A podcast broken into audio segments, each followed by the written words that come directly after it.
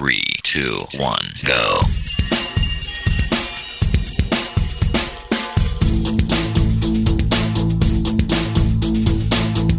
Enredando, la informática que se escucha.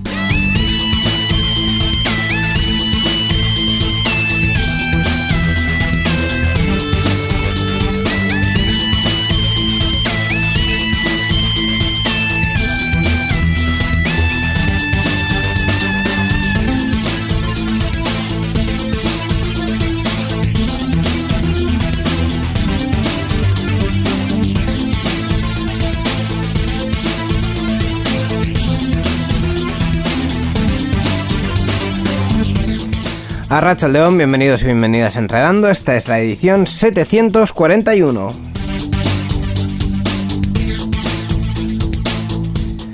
Y de verdad, Miquel, que si esta semana no me dices que tenemos que empezar, yo no me acuerdo de empezar. O sea, es- estoy Pues, totalmente. eh, estamos en el momento de y en justo el instante preciso. Es, es cuando hay que hacer enredando. Efectivamente, es cuando hay que empezar y a ello vamos a comentar eh, la actualidad tecnológica, videojuegos, podcast, todo lo que suele ser habitual en Enredando. Aquí lo vamos a tener una vez más, una edición más, en esta nueva quincena.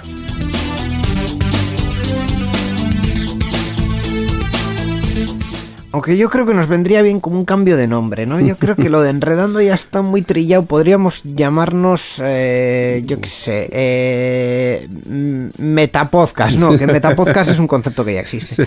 No, no sé, no sé cómo, pero vamos, podría hacernos así En, como en, Facebook. en red, en red verso. En remeta. En red meta, en red verso. En fin. No, no, yo creo que con ese nombre, con el nombre que tenemos, estamos muy bien. No Sí, vamos sí. a cambiar el nombre, no vamos a hacer como otros. Como otros que, que- que, vamos, enseguida se venden. Ay, ay. En fin, eh, lo dicho, vamos a hablar de, de esto, del cambio de nombre de la matriz Facebook en la sección de noticias, pero eso va a ser al final. Primero tenemos pues las secciones eh, habituales y no lo Videojuegos, podcast. sí. videojuegos y podcast y la noticia de software Ajá. libre. Así que no, no- creo que no nos vamos a enrollar más porque ya está todo dicho. Así que vamos con las secciones, vamos con enredando. Adelante. Participa con nosotros en Enredando. Envía tus mensajes al email oyentes@enredando.net o a través de nuestra página web en www.enredando.net. También estamos en Twitter. Sigue al usuario Enredadores. Esperamos tus comentarios.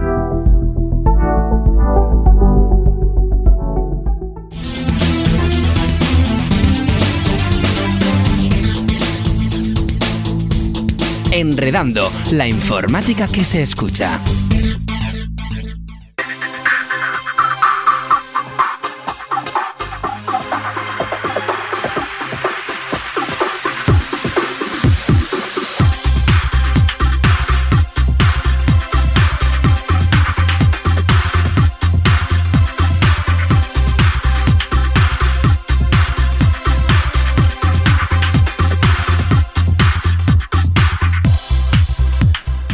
Una edición más de Enredando para abrir ya el capítulo del contenido. Eh, vamos con la sección de videojuegos, Miquel, para que Así te pongas un poquito al día de lo que está en la Sí, pomada. sí, lo que está, porque yo los videojuegos míos son ya. En el- me quedé en el Convecocos y en el Tetris y claro, son. Sí. Yo los nuevos no conozco. Aquí vengo yo a enterarme de los nuevos. Por, por eso deberías escuchar el programa de nuestro maravilloso colaborador, Lo escucho, Gaiska, lo escucho, lo escucho. que hace un programa maravilloso que se llama Gaming Room, Ajá. estas cosas, pues eh, tendrías que ponerte al día. y también viene aquí para hablar de videojuegos. Qué maravilla. Gaiska Carmona, Racha León. Arracha el León, gracias por llamar maravilloso lo que hago. Ay, es que de verdad, no hay más que palabras buenas en este programa. Eh, hablando de palabras buenas, em, si nos traes una recomendación, yo entiendo que es porque tendrás buenas palabras hasta, hasta hacia este videojuego. Algún día tengo que traer un juego que sea literalmente lo peor de la existencia y deciros, pues mira, hoy voy a deciros a qué no tenéis que jugar. Oye, también, Bueno, ¿por qué no? oye, es una vertiente que aceptamos sin ningún Eso tipo de es. problema. De momento no, de momento no traigo más que eh, cosas buenas, bonitas y, habitualmente baratas, como es el Ay, caso. ay, ay, las tres veces. Tenemos el Beatstar. Mm, ¿Qué es esto? Beatstar. ¿Tú- a, ti, qué- ¿A ti a qué te suena? A mí me Creo que ya has mirado el guion, así que no me A- sirve. A, a pero- mí me suena a Pop Stars Todo por un Sueño, un programa maravilloso y horrible que hizo Telecinco intentando imitar a Operación Triunfo. Miguel, ¿a ti a qué te suena Beatstar? A, a mí me suena a, a bits, bytes y cosas así, de, de Vale. unos y ceros. Vale, pues beat en el sentido de base de Ah. una canción y estar de estrella. Bueno, base de eh, estrella. Eh, yo no iba tan lejos, ¿eh? Tú no ibas claro. tan lejos. Eh, este juego, por muy estúpido que suene, es de Supercell.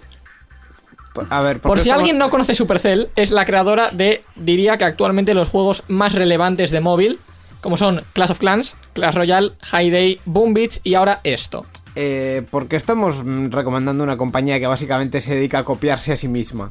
Ah, técnicamente no, o sea, usan constantemente los mismos personajes de sus videojuegos, pero son videojuegos diferentes. El Clash of Clans es un juego de estrategia en el que te creas una aldea, el Clash Royale es un juego de cartas en una arena virtual, el High Day es un juego de una granja, estilo Clash, el estilo... Los mismos personajes hacen cosas distintas en distintos videojuegos. En parte sí, o sea, eh, pero Vale. o sea, es por ejemplo la saga del Clash, porque el Ah. High Day es como el Clash of Clans de estilo aldea, solo que es una granja. Entonces los personajes no son los mismos ni de coña, Ah. el, el estilo no es el mismo, tal. Y el Boom Beach sí que es lo que más se parece al, al Clash of Clans, pero siguen sin ser los mismos personajes. Ah, vale, vale. Reitero mi pregunta, ¿por qué estamos recomendando un videojuego de esta empresa? Porque este juego lo llevo yo esperando y lo lleva mucha gente esperando aproximadamente 8 o 10 años. A ver, ¿Solo? ¿Cómo? Sí. ¿Por qué? Porque es el primer bueno de su saga. O sea, tú ahora mismo, ¿qué pasa si buscas Piano Tiles en Google Play? Eh, Piano Tiles. Piano pues, Tiles. ¿Has jugado alguna vez al Piano Tiles, señor? Pues la verdad es que no. Pues te lo voy a decir yo. El Piano Tiles te aparecen mil juegos de mil empresas que se dedican a meter publicidad en su juego haciendo un juego de mierda. Hmm. Esos son juegos de mierda, como los que se pueden recomendar. Vale, el Beatstar es el primero bueno de esa saga. Es literalmente. De ese tipo de juegos. Efectivamente, es un Piano Tiles. La gente lo compara con un Guitar Hero, pero es un Piano Tiles. Es un Guitar Hero para móvil, pero es un Piano Tiles. ¿Qué es un piano tiles? Un Piano Tiles es un juego en el que eh, tú al ritmo de la música vas tocando teclas. Ah, Eso En la es. pantalla. Lo que pasa es que habitualmente los juegos eh, de piano tiles se hacen muy básicos y el ritmo no va con las teclas que tocas. Ah. Entonces no te sirve de nada. ya, ya. Aquí lo que tienes es un juego que verdaderamente se esfuerza por hacer eso bien. Entonces, eh, está disponible para Android y para iOS. ¿Cuál es la cosa? Obviamente gratuito con anuncios y micropagos. Los micropagos Es un juego de. Supercell. Es un juego de Los Supercell. micropagos son un horror. Los micropagos son un, horror- son un horror, pero peor es el gacha y traje el Genshin Impact. Eh, correcto. Eh, Efectivamente. Por, por lo cual te condeno.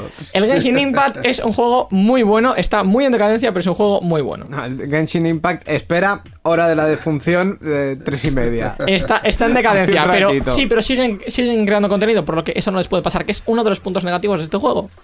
Me estoy saltando el guion, literalmente. Venga, Da igual. pues vamos, Eh, a- vamos, por partes, ya que aquí tengo un guion muy estructuradito. Historia, inexistente. Siguiente punto, jugabilidad. Bien.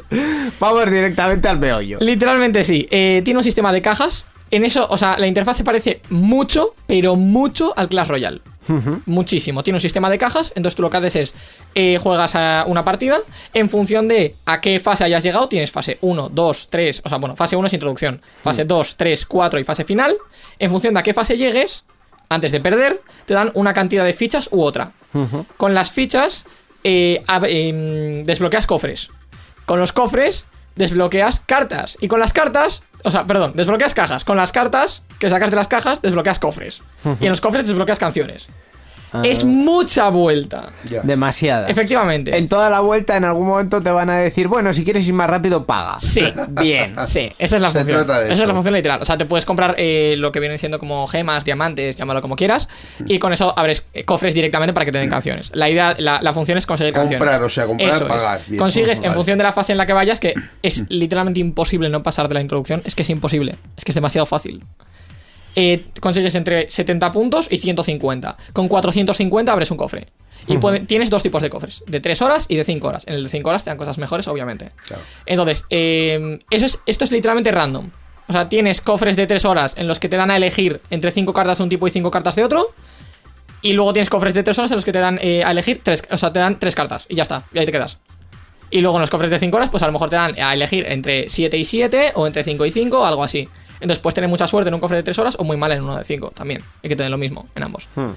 Em, ¿Cuál es la cosa?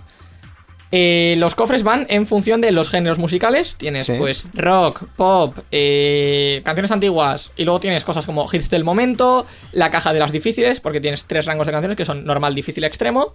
Eh, tienes caja de difíciles, tiene caja de extremos cuando llegas a cierto rango, porque al igual que se suben de arenas en Clash Royale, se sube de rango en este juego.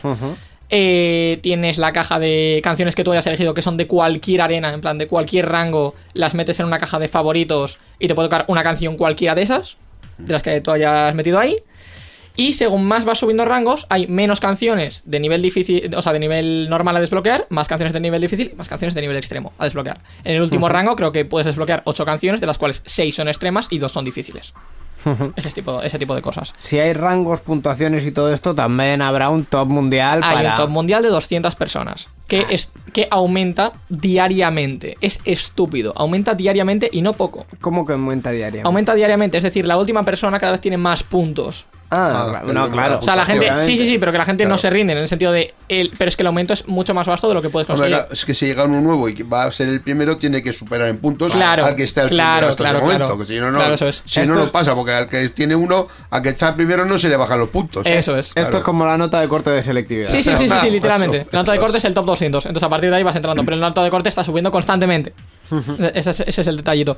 En las canciones puedes conseguir un máximo de 5 estrellas y 3 medallas. Oro, platino y diamante. Diamante es hacer una canción prácticamente perfecta. O sea, tú a la hora de tocar teclas tienes tres opciones. O lo haces bien, o lo haces perfecto, o lo haces perfecto plus. O sea, mal no puedes hacerlo. A, a mí me... Si la haces... No, no, no, eso es fallar. Mal es fallar. A mí me está llamando la atención cómo to- todas las escalas están eh, eh, Sí. movidas, ¿no? Porque las medallas, en vez de ser bronce, plata y Ah, oro, son platino yo. y diamante. Las. las eh, mm, Tu las- bronce son tres estrellas, Íñigo. la- las teclitas son eh, normal, perfecto y perfecto plus en vez de normal, bien y muy bien. No, no, no. Es bien, perfecto y perfecto Eso. plus. ¿Cuál es la cosa? Claro, pero es que tienes Regular y mal detallitos. nada, vamos. Estoy No, confundido. no, pero es que tienes detallito. Eh, el mal es fallar una tecla, o sea, que no le des. Sí, Tú tienes pero- tres opciones. Eh, puedes hacerlo mal, o sea, puedes hacerlo mal de fallar si tocas en un sitio. Tienes tres canales. Habitualmente los piano tiles tienen cuatro donde Mm. Sí. tocar. Vale, pues aquí tienes tres canales. Eh, puedes hacerlo mal si tocas en un canal cuando la tecla viene por otro. Sí, O si pasa de largo. sí. A nada que la tecla ya esté, porque tú tienes un rango en el que tocar. Sí. Si las tocas más arriba, no es como en el piano Tiles, que podías ir hasta arriba de la pantalla y luego volver hasta abajo. Sí. Tú tienes un rango específico en el que tienes que tocarla porque van al ritmo de la música, claro. Entonces, eh, tú, si tocas en ese canal, pero cuando la tecla no está entera, en- metida en el canal, Sí. te hace un bien. Y hacerte un bien significa que te baja el multiplicador. Ya. Tienes multiplicador de por 1, por 2 y por 3 en normales, por 4 en difíciles y por 5 en extremas. ¿Qué significa? Que a canción más difícil, más puntos te van a dar. Más puntos para la clasificación mundial.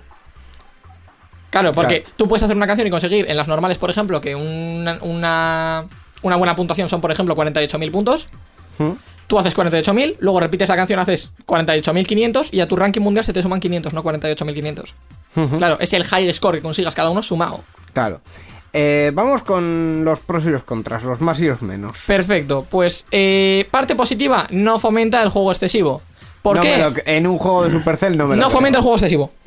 ¿Seguro? No fomenta el juego excesivo y por una razón, por, un, por una parte negativa. Tienes tres huecos de cofres. Tres. Tres. Eh, en el momento en el que se te llenan los tres huecos de cofres y tú estás desbloqueando uno de ellos, claro, no puedes jugar más. Ah, No te deja jugar. Ah. No puedes jugar en una canción. bueno. Oye, Entonces tienes tres huecos. Supongamos que haces las canciones perfectas. Llegas a la fase final en todas. Da igual la puntuación que hagas, llegas a la fase final en todas. Vale. Esos son 150 puntos. 150 de los puntitos que te van a los cofres. Con 450 sacas un cofre. sí. Es decir, que puedes jugar un total de 9 partidas si no tienes ningún cofre lleno antes de no poder jugar más. Ah, mira. ¿Qué más? Eh, no hubo eventos en su salida como parte negativa. Y eso podría haberles ayudado a conseguir aún más jugadores. Porque mm, consiguió bastantes y sigue consiguiéndolos a día de hoy. Eh, o sea, es, es un número que está aumentando constantemente. Sí. Y luego, parte positiva, es por fin lo que merecíamos. Un Piano Tiles, pero bien. Gracias, super Bien hecho. Gracias, efectivamente, gracias. Tiene canciones muy actuales y además, cuando empiezas el juego, te deja elegir de qué, de qué época quieres las canciones, más o menos, para ir orientándote. o sea, a ti te va a dar específicamente, sobre todo un tipo de canciones, y a mí me va a dar otras, Sí, en función de los gustos de cada uno. claro. Eh, yo le di en su día a todo tipo de géneros para que me saliese de todo y así pues juego un poco de todo. Y va al ritmo clavado de la música, que es algo que el resto de Piano Tiles no tienen. Y luego, algo que me pareció muy específico es que hay algunos, los dispositivos Bluetooth, deberíais saberlo vosotros, tienen una ligera latencia Sí. respecto a los dispositivos. retardo, un retardo. Vale, pues te deja sincronizar el audio. Ah, Eso está muy Es bien. decir, tú estás jugando en móvil y pues vas a tener 0 milisegundos de retraso porque sale tal cual por los altavoces. Pero si tú conectas un dispositivo Bluetooth, tienes una función de ajustar el audio para si tienes 250 milisegundos de retardo, por ejemplo, Va a tenerlo en cuenta. poder darle tal cual cuando Ajá. salga y no dar un bien y estar fallando todo el rato teclas. Claro. Vamos, deduzco que aquí va a haber una puntuación buena, pero. Aquí hay una puntuación muy muy buena, la verdad, muy porque, es, porque es lo que esperábamos. Tan, tan pero, buena. pero sí que es verdad que fastidia y no poco el hecho de que no puedas jugar más de X tiempo. Porque tú puede que ahora de repente digas, ah, me ha aburrido el juego. Yo que me aburro muy rápido de los juegos. Nada, me ha aburrido el juego, eh, no juego más. Y entonces lo dejas ahí estar y luego vuelves y dices, ¡buah! Me das muchísimas ganas de jugar. Nueve partidas, fuera. Y tienes Ya. que esperar tres horas como mínimo. Ya. eh, no te deja viciarte demasiado. Efectivamente. Bueno, pues ahí la recomendación: Beat Star en Android y en iOS, un jueguecito de móvil para móviles. que. Gratuito eh, con anuncios y microtransacciones. ¡A tope! Muy bien, pues Gaisca, gracias por traernos esta recomendación, como Muchas siempre. gracias. A vosotros. La informática que se escucha.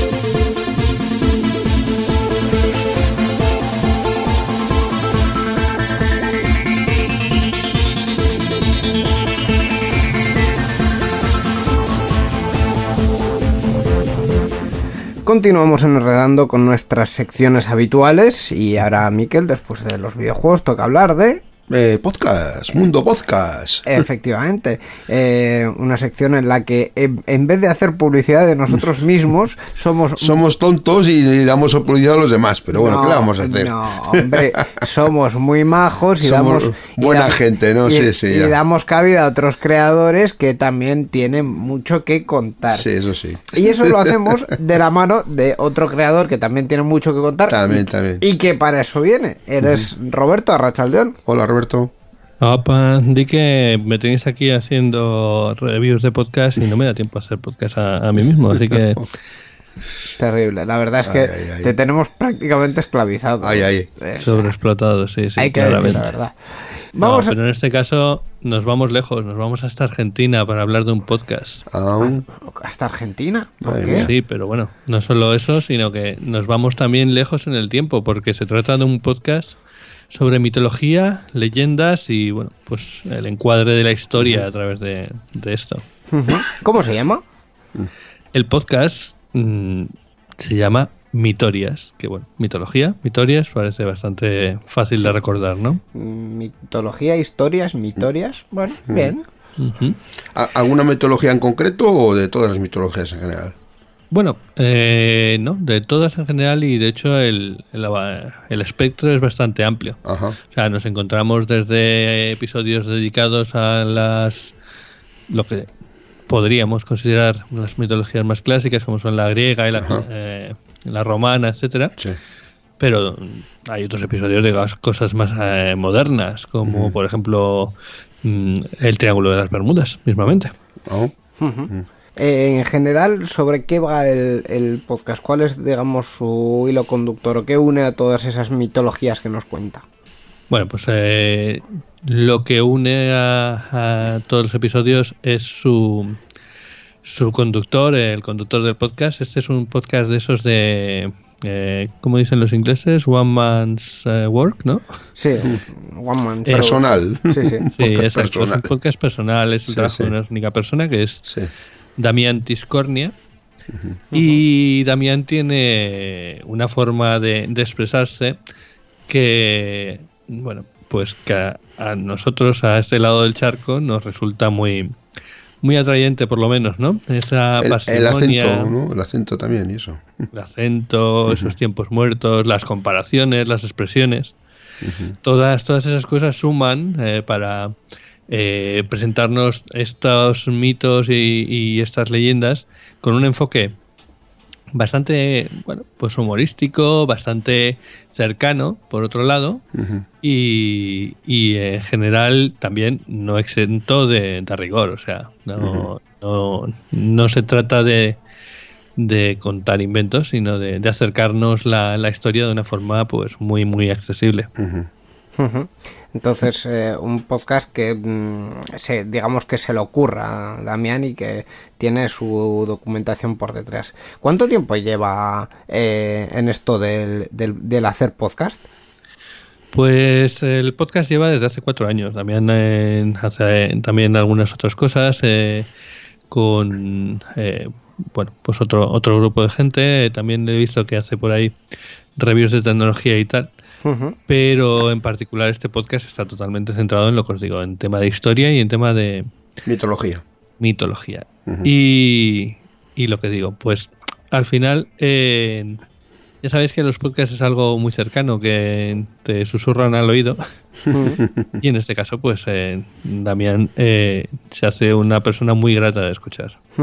Has mencionado varias mitologías que, que ha tratado. Eh, ¿Algún episodio que mm, recomiendas fervientemente como para empezar o para introducirnos en la dinámica del podcast?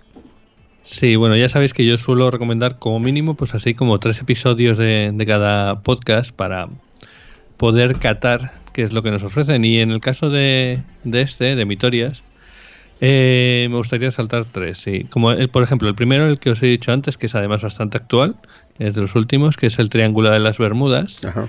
y en el que eh, desde una perspectiva bastante escéptica pues nos cuenta las historias de, de relacionadas con este mítico mm, lugar geográfico Y bueno pues algunas explicaciones eh, que se han ido dando a lo largo del tiempo con respecto a todas las cosas que ahí ocurren Pues eh, un, un tema interesante. ¿Algún otro?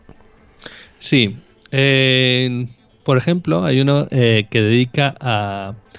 De hecho, se titula literalmente así: Las locas aventuras de Thor. De Thor. ¿Cómo, Ah. cómo se pronuncia esto? Thor. Thor. Sí, Supongo. De Thor. El del martillo, vamos.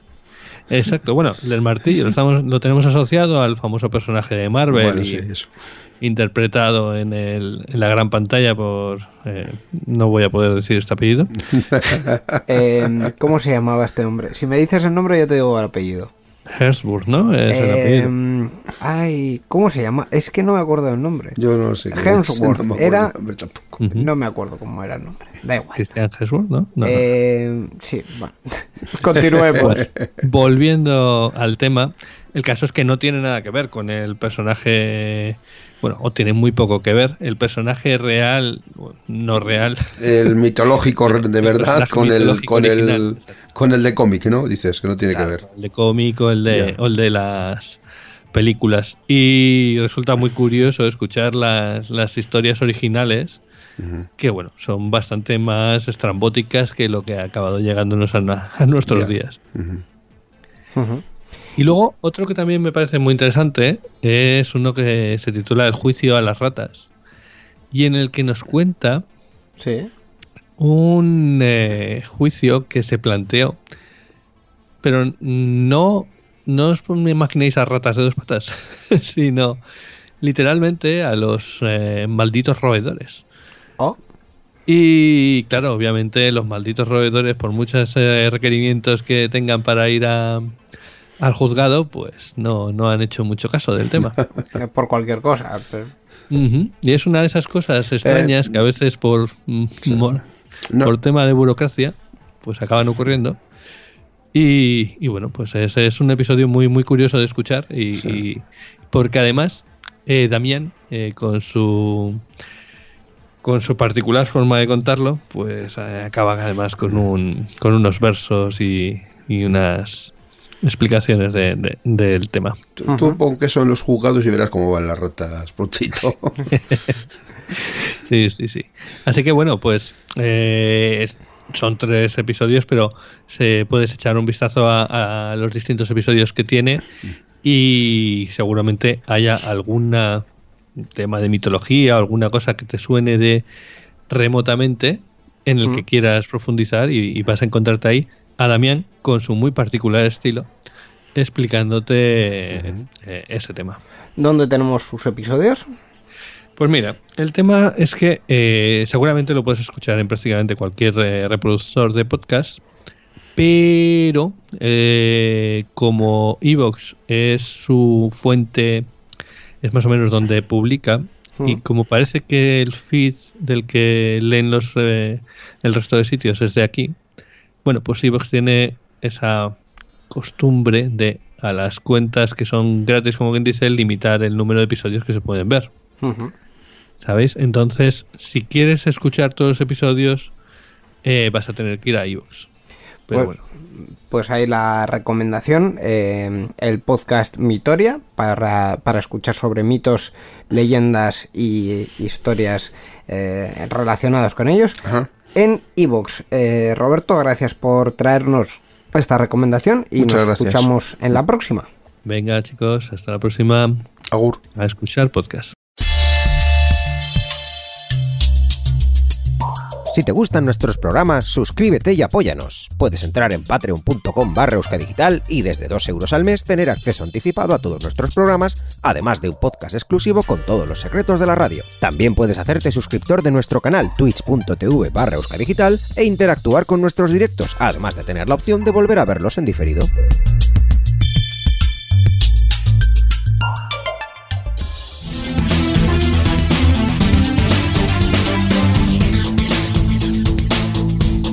Enredando, la informática que se escucha.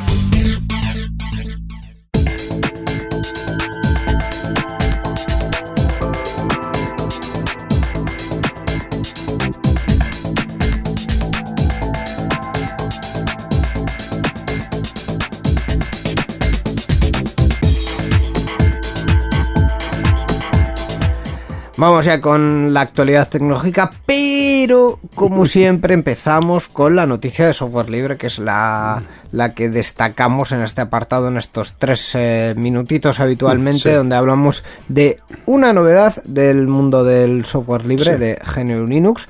Eh, esta vez vamos a hablar de una distribución, porque como no hay suficientes, vamos con otra más. Bueno, hay muchas, hay muchas. ¿eh? Hay no siempre va a ser tocar hablar de Ubuntu, en octubre ha tocado, pues ya, Sí. ahora cambiamos de mes, cambiamos de también de distribución, ¿no? Ya vamos a una distribución que me ha llamado a mí la atención porque es una especie de, de mezcla, de, de remisa ahí.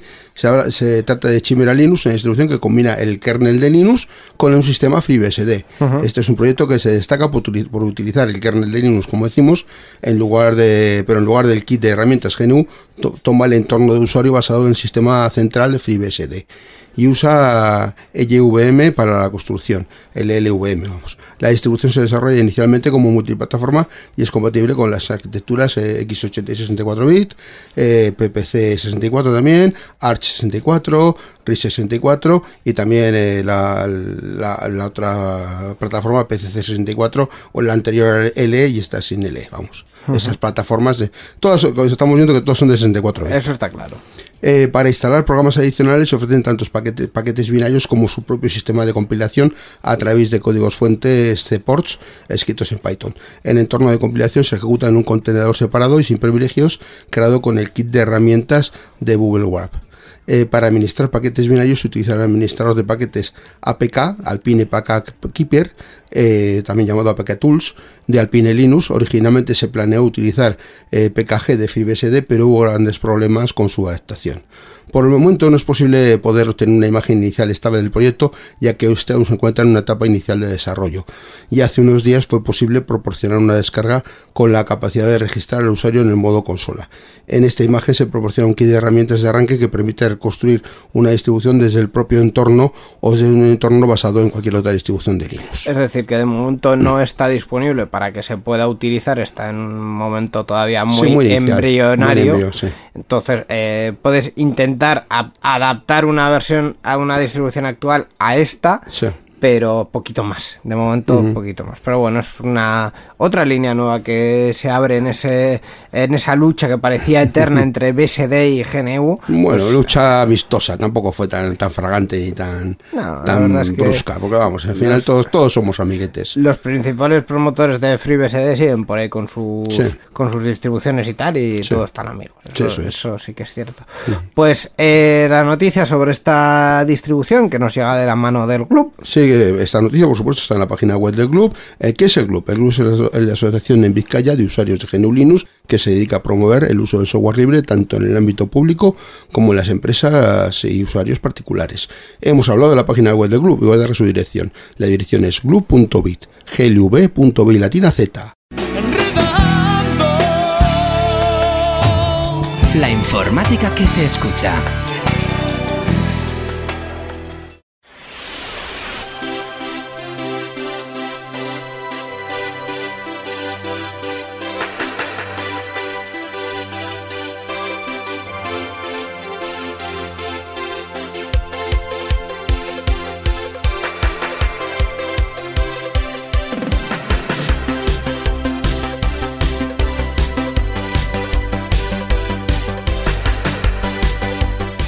Continuamos enredando en esta edición 741 y ya con la actualidad, con el resto de los temas de la actualidad Noticias, tecnológica. noticias, noticias. En este capítulo de noticias que como siempre abrimos con Borja Arbosa, Rachaldeón Borja. Arracha León, Miquel, Íñigo. Hola, Borja. Hoy tenemos una noticia que yo creo que no hay prácticamente ni que presentarla eh, y que no sé ni siquiera si merece la pena que la leas, Miquel, porque de verdad que... Bueno, sí, la primera, la, la primera frase sí, porque es muy aclaratoria. La gente no sabe qué ha cambiado de nombre, pero ha cambiado de nombre Facebook.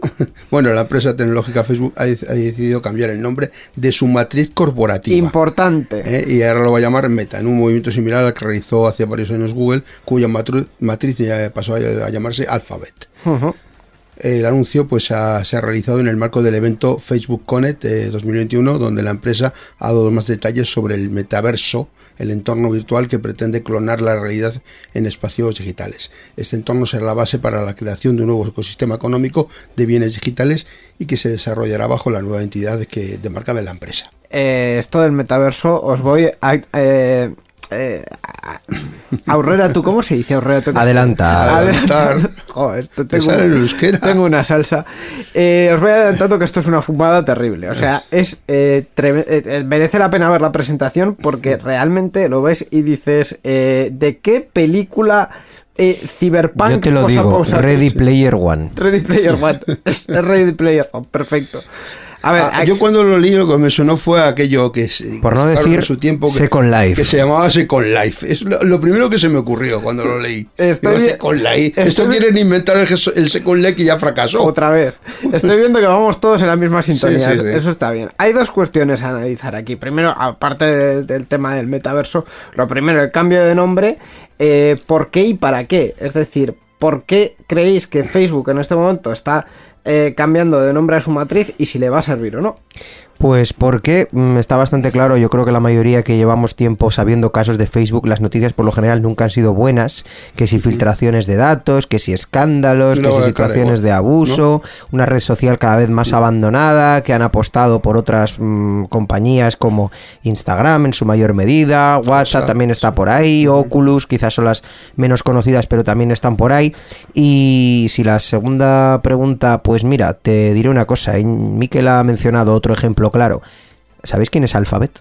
Alphabet es la matriz de Google. De Google. Sí, ¿y cuánta gente lo llama así? Nadie. Nadie. Pues ya está, ya me ha respondido. Efectivamente. Sí. Eh, de hecho, el, el tema es que Alphabet no tiene, digamos, mucha relevancia porque todos los servicios que se dan se dan bajo la marca Google y los pocos que están fuera, eh, un ejemplo que se me ocurre es Waymo, que es un servicio de coches autónomos, eh, tienen su propia marca, pero la mayoría de la gente también los vincula con, con Google, porque al final tú te subes a un coche de, de Waymo y intentas poner tu música y te dice activa Chromecast de Google. Sí, Entonces, sí, eh, está eso claro. es. Y, y efe- efectivamente todos los servicios que siguen usando llevan la G encima. O sea, me da igual que lo llames Alphabet si sigues usando Google, si sigues usando Google Meet, que sigues usando Google Drive, que sigues usando Google TV, Hombre. que sigues usando Google Chromecast. Es la ventaja de usar Alphabet que puede usar cualquier letra, como es Alphabet. Ya, pues, supongo que es lo que, supongo que es lo que tiene, efectivamente. Entonces, pues no sé, no sé, no sé quién va a comprar esto de Meta o, o dónde lo van a usar o, o- o a qué lo van a vincular, porque realmente los servicios que, que sigue vendiendo principalmente, que son redes sociales, Instagram, Facebook y, y WhatsApp sobre todo. Y lo de Oculus, pues a lo mejor lo pueden llevar un poco por ahí. Pero entonces que hubieran potenciado eso con Oculus, no lo sé. Es que no. Es, esa, es, esa es la gran pregunta. Es decir, eh, mm, queremos, o sea, quiere Facebook, además en un evento que lo ha llamado eh, Facebook Connect, Connect, 2021. eh, cambia de nombre, anuncia que cambia de nombre y bajo esa mm, marca Meta nos presentan un, un metaverso, una especie de realidad híbrida, porque es una realidad virtual, pero supone que está integrada eh, en, en, en- Una especie de realidad aumentada. en tu vida, no, pero sí, es una realidad aumentada en la que tú no necesitas tener nada, ¿no? Que todo está, digamos, en, en el espacio en el que estés. Sí. Eh, aparte de todo el coste económico que lleva eso, que, que- que como concepto está muy bien, pero yo creo que esto no va a llegar a los consumidores finales a gran escala. Eh, A corto plazo, querrás decir, Por porque a medio y largo es un difícil de saber, pero Es muy yo, complicado. yo creo que ni a medio plazo. Es- o sea, es un concepto para el que necesitas mucho dinero para desarrollarlo.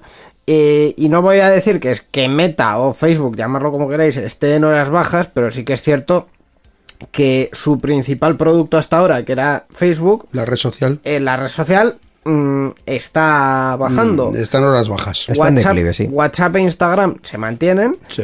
Eh, cuidado lo que pueda pasar con TikTok respecto a Instagram, pero más allá de eso, eh, ¿de dónde? Y, Oculus, mm, vamos, yo creo que lo han ignorado en esta presentación completamente porque ¿qué ha hecho Facebook con Oculus en los últimos años? Creo que poco. buena pregunta. Yo creo que no. El, el producto como tal supongo que lo habrán mejorado, pero tampoco ha conseguido llegar al, al consumo masivo que era quizás su objetivo principal, porque el- Supón lo que tú quieras, pero ¿hace cuántos meses que no, o años que no hablamos, ya sea en Sarian Searo aquí, de Oculus? muchos. Bueno, hay noticias sobre ello, pues claro, ese Claro, es el tema. es Si que no esa hay es- noticias. Esa es otra de las partes. Si no hay noticias, eh, ¿cómo consigues venderle esto al, al inversor? Porque al el primer, pro- Primero al inversor, sí. el primer problema es al inversor y luego Sí. al público, ¿no? O sea, al final, mm, este rumbo a mí me ha resultado interesante. Y luego están, por cierto, que esto no lo había visto yo, pero me, me abrieron los ojos el otro día, las implicaciones éticas de todo esto. Es decir, el problema principal de Instagram, básicamente, es eh, el tipo de interrelaciones que hay entre las personas eh, la imagen, digamos, distorsionada que recibe alguna gente, algunas personas sobre sí mismas y sobre, bueno, y, y con una serie de implicaciones sociales muy potentes y el y el digamos el consumo de tiempo o los problemas de adicción entre comillas que algunas personas pueden llegar a tener con las redes sociales. Entonces, lo que estamos vendiendo en, en una empresa que ya tiene todos esos problemas encima es un sistema, un planteamiento en el que todavía pasas más tiempo conectado mediante internet. Mm, Sí, no sé yo si es buena sí, estrategia. es un poco- Re- recordemos que Ready Player One, por bonito que pudiera parecer, acababa siendo eh, un, un universo donde la gente pasaba más tiempo que en la vida real. Y un universo donde no sabemos si hay leyes, normas, gobiernos o gente, policía que controle las ilegalidades, las mismas ilegalidades que podrías cometer en la vida real, que las estás cometiendo en un universo paralelo. Porque está muy bonito que tú vayas a hacer surf, porque es una de las cosas que me acuerdo del vídeo, Sí, sí. En, en, en el metaverso. O escalar el Everest con Batman. Sí, sí, pero también puedes compartir nudes en el metaverso. ¿Y- También. ¿Y, y quién limita el metaverso? Efectivamente. Efectivamente. Entonces, eh, al final, en fin, lo de los delitos tele- eh, eh, cibernéticos que se llama en España está contemplado y los que actúan son, son los mismos, que es la policía, pero estamos en las mismas reglas de juego. Estás en, un, eh, en una red social en la que va a haber moderación, no va a haber moderación, porque esto básicamente se basa en una red social. Estás en una plataforma interactuando con otras personas. Es lo mismo, pero lo hemos cambiado de forma. Pues sí. Pues, en fin, muchas in- interrogantes y muchas preguntas Sí. que, que nos deja este concepto. Eh, y las respuestas las iremos viendo conforme pasa el tiempo y se vea a qué va llevando esto Sí. también. Eh, hemos hecho ocho, casi nueve minutos de noticia, evitando toda referencia obvia al nombre meta y cualquier chiste sobre drogas. Así que podemos. Ah, joder, vamos a hacer uno, vamos No, a hacer no, uno, no, uno no, sobre drogas, venga. No, hoy no. No, no, no.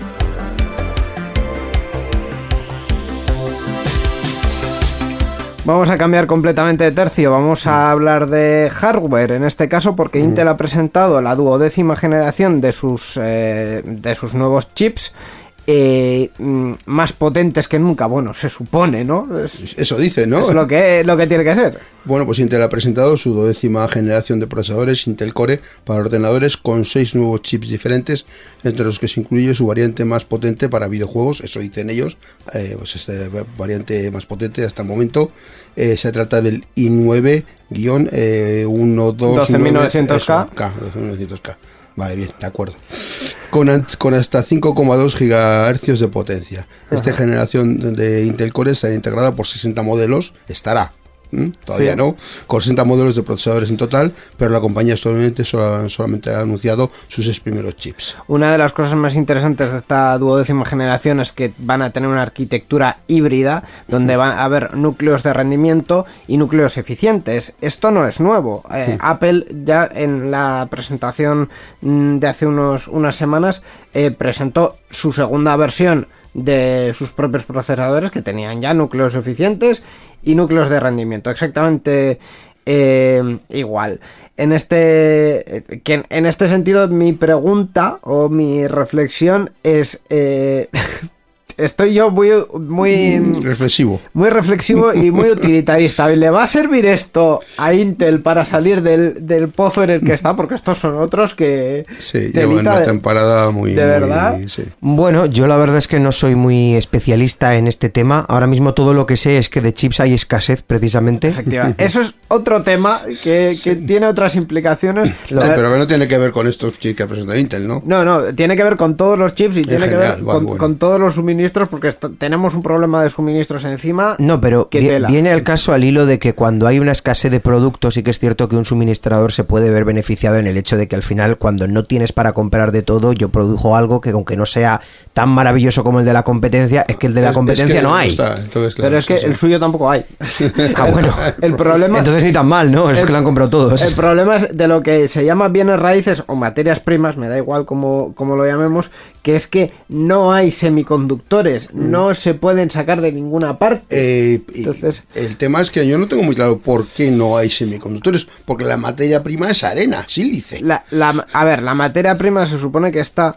El, el problema es. eh, La digamos- fábrica, va- Digamos, la fábrica, o- los procesos de fabricación y luego también. El transporte. La verdad es que. Esto es del Brexit siempre liándola. Efectivamente.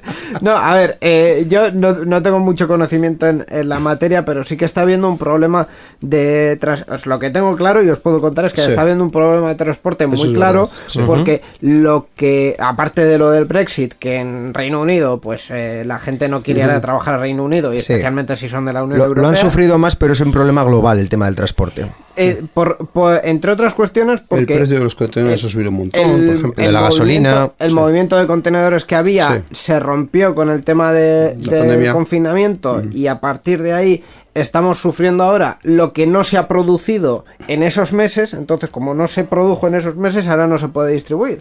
Y digamos que después del confinamiento estuvimos consumiendo lo que se produjo antes de la pandemia. Sí. Entonces, es un- una movida terrible. Más allá de eso, eh, yo el problema que le veo al- a, a Intel y a la presentación de los nuevos chips, que obviamente tienen que ir hacia adelante porque si no se van a quedar estancados, es que todavía están a años luz de las características de los últimos procesadores AMD y no os hablo de las gamas altas de AMD sino de las gamas medias de lo que a lo que viene a competir esto digamos. Entonces eh, Sí, lo que será el, el mercado doméstico. de- efectivamente. Sí, vamos, o El- compiten por precio o... o compiten por- porque es que tampoco están dando nada nada nuevo y además en una arquitectura que yo no le veo eh, el, el sentido a esto. Es decir en eh, y además con, con unos cambios que requieren en muchos casos comprar eh, placas base nuevas. Entonces a partir de ahí si tú quieres un sistema en el que haya eh, núcleos eficientes y núcleos eh, de rendimiento. A esto no te vas a ir, te vas a ir a una RM, a un chip como el que está utilizando Apple, que son muchísimo más eficientes. Mucho más que los de Intel y mucho más que los de AMD. Y si lo que quieres es rendimiento a saco, te vas a ir a los de AMD porque por el mismo precio ofrecen más rendimiento que Los de ARM son los tipos de chip, por ejemplo, que tenemos en los teléfonos móviles. Efectivamente. Entonces, esos chips ARM son muy, muy eficientes y muy buenos, haciendo pocas cosas muy sencillas con muy poco consumo energético. Y, con mucha, y a mucha velocidad, porque como Eso hace es. pocas cosas, las hace muy rápido. Y en el otro lado tienes los chips de AMD, los, los procesadores de AMD, que son súper buenos en todo y son súper rápidos. Ahora bien, cuestan bastante más. Entonces, en, este, en esta zona gris que se mueve Intel, yo no sé si van a conseguir salir de, de esa cosa en la que están, en la que parece que sí, pero no, y no terminan de tirar. Sí. No lo sé. Eh, el tiempo también lo dirá en este. En, en este caso, Eh, esperemos que Intel tenga bastante más suerte.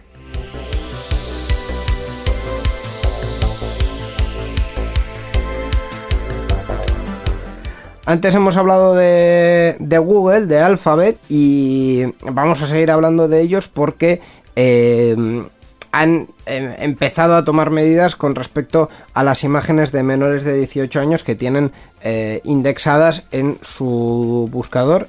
Y entiendo que en el resto de sus sistemas, no sé si en, en Google Bueno. Fotos eh, también va a haber esta característica para poder eh, solicitar la retirada de Bueno, algunas imágenes. en principio lo que dicen es que Google ha habilitado un nuevo servicio que permite a los menores de 18 años, así como a sus padres o tutores, solicitar la retirada de sus imágenes de los resultados de búsqueda. de los resultados de búsqueda. por considerarlas dañinas, dañinas o impropias para su circulación pública. La medida ya llega casi tres años después, no, Tres perdón, meses tres meses, después. perdón, después de que Google anunciara cambios en sus políticas de privacidad. Con ellos busca, busca proteger a niños y adolescentes y ofrecerles una experiencia online más segura. Eh, esto va un poco también al hilo del derecho al olvido que se puso en marcha Eso, hace. eso iba a decir yo. Lo que busca Google es cumplir la ley. Sí, Eso, eso, eso para empezar. sí, sí. Es un, es Y un que no le vuelva a caer un multazo de la Comisión Europea, uno más, digamos. por lo menos por eso. Por lo menos. Sí, sí. O sea, eso, eso seguramente haya venido de otro toque de atención que no conozcamos y que le hayan dicho, ¿qué estás haciendo con tu vida, muchacho? Efectivamente. ¿Qué no estás haciendo Bueno, para en, que, este- en este caso, en este caso más bien, ¿qué no para estás que haciendo? ten cuidado que igual te viene otro multa? Pero efectivamente, como, como muchos saben, en 2014 el Tribunal de Justicia de la Unión Europea ya resolvió por primera vez el famoso caso del derecho al olvido que tenía Google como protagonista.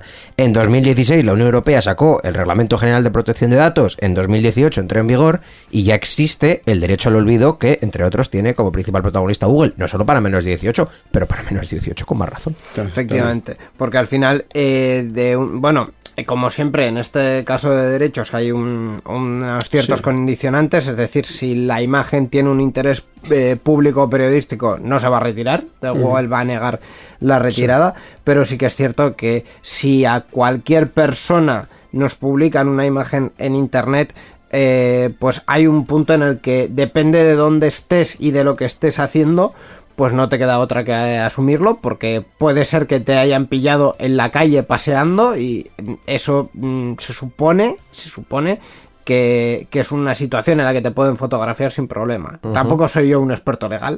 A ver, fot- fotografiar, fotografiar sí. El tema es que luego Publicitar compartir eso, o publicar. sí. Fotografiar a nadie en principio sea delito. Lo que sí que es delito es difundir luego esas imágenes. Claro, O sea, pero- delito o ilegal, fuera el caso, pero Claro, vamos. Pero hay ciertas situaciones en las que si se ve algo que es claramente perjudicial para mi persona, eso está claro que, que tiene eh, una connotación por la que no se debería publicar.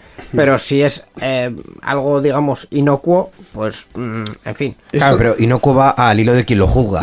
Para ti es una cosa, para otra De- persona de no lo formas, es. esto puede ser también que, ocupara- que ocurra el efecto Streisand, este famoso que llaman, que al final si intent- si el, el intento de eliminar, de quitar estas cosas, a veces es más perjudicial porque provoca más publicidad y que se conozca más que si no se hubiese hecho nada muchas veces. Pues la verdad es que no lo sé. La gente no sé así. no sé si por esto. Ah, yo creo que no hay demasiado conciencia sobre esto, que la gente sube las fotos muchas veces con mucha alegría. Sí.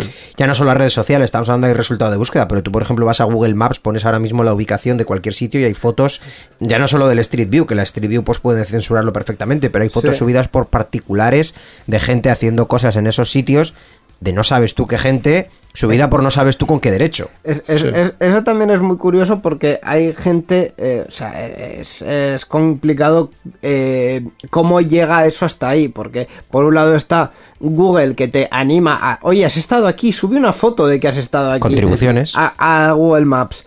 Eh, pero una foto del menú o del sitio, pero no, no una foto tuya. Sí. Eh, eso, digamos que Google No, si entiende- esto ya ni tan mal, ¿no? Eh, Pero Que sea de otros. No, no, problema, pero, claro. pero Google entiende que tú por el contexto entiendes que es una contribución pública, pero tampoco lo dejan muy claro. Entonces, el usuario que no lo tiene claro dice, ah, pues sí, pues lo voy a subir. Y luego no sabe lo que ¿De quién es esa foto? ¿Qué derechos le- de, de propiedad o de tal le cedes a Google cuando subes esa No, foto ahí? Y el que sale también tiene sus derechos. También, claro, también, absolutamente. la foto. Efectivamente. Pues eh, con esto, con estas tres noticias que, que hemos comentado, cerramos la sección de actualidad que hoy ha tenido un protagonista más que otros. Gracias, Borja, por traernos estas noticias y hasta Muchas dentro de dos semanas. A vosotros, nos vemos en dos semanas. Agur. Participa con nosotros en Enredando. Envía tus mensajes al email oyentes@enredando.net o a través de nuestra página web en www.enredando.net. También estamos en Twitter. Sigue al usuario Enredadores. Esperamos tus comentarios.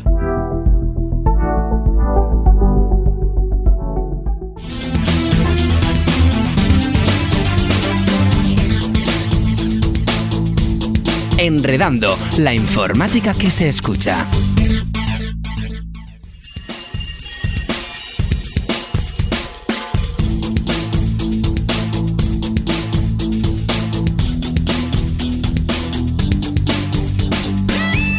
Pues hasta aquí llega la edición 741 de Enredando. Eh, hemos quedado entonces, Miquel, que Sí. ya que somos tú y yo básicamente los que decidimos en este programa, que no se le cambia el nombre. No, se queda tal como está. Perfecto. Llevamos tan- ya mucho tiempo. Yo le he cogido cariño al nombre ya, ¿no? Fíjate. Tantos años. Pues eh, en este programa en el que hemos hablado del videojuego BitStar, del podcast Mitorias y del cambio de nombre de Facebook y de Entre otras cosas. cuestiones en el apartado de Sí. noticias con Borja.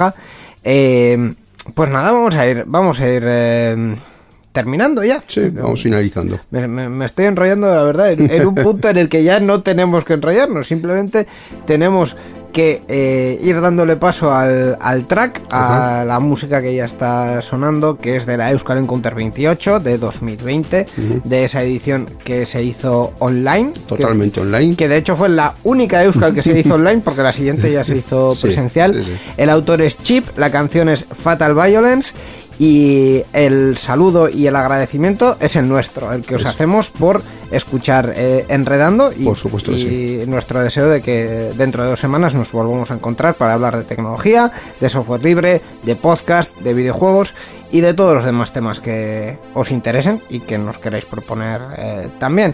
Eh, ya, ya está, es que el Sí. casco y hasta dentro de dos semanas. Agur. Agur.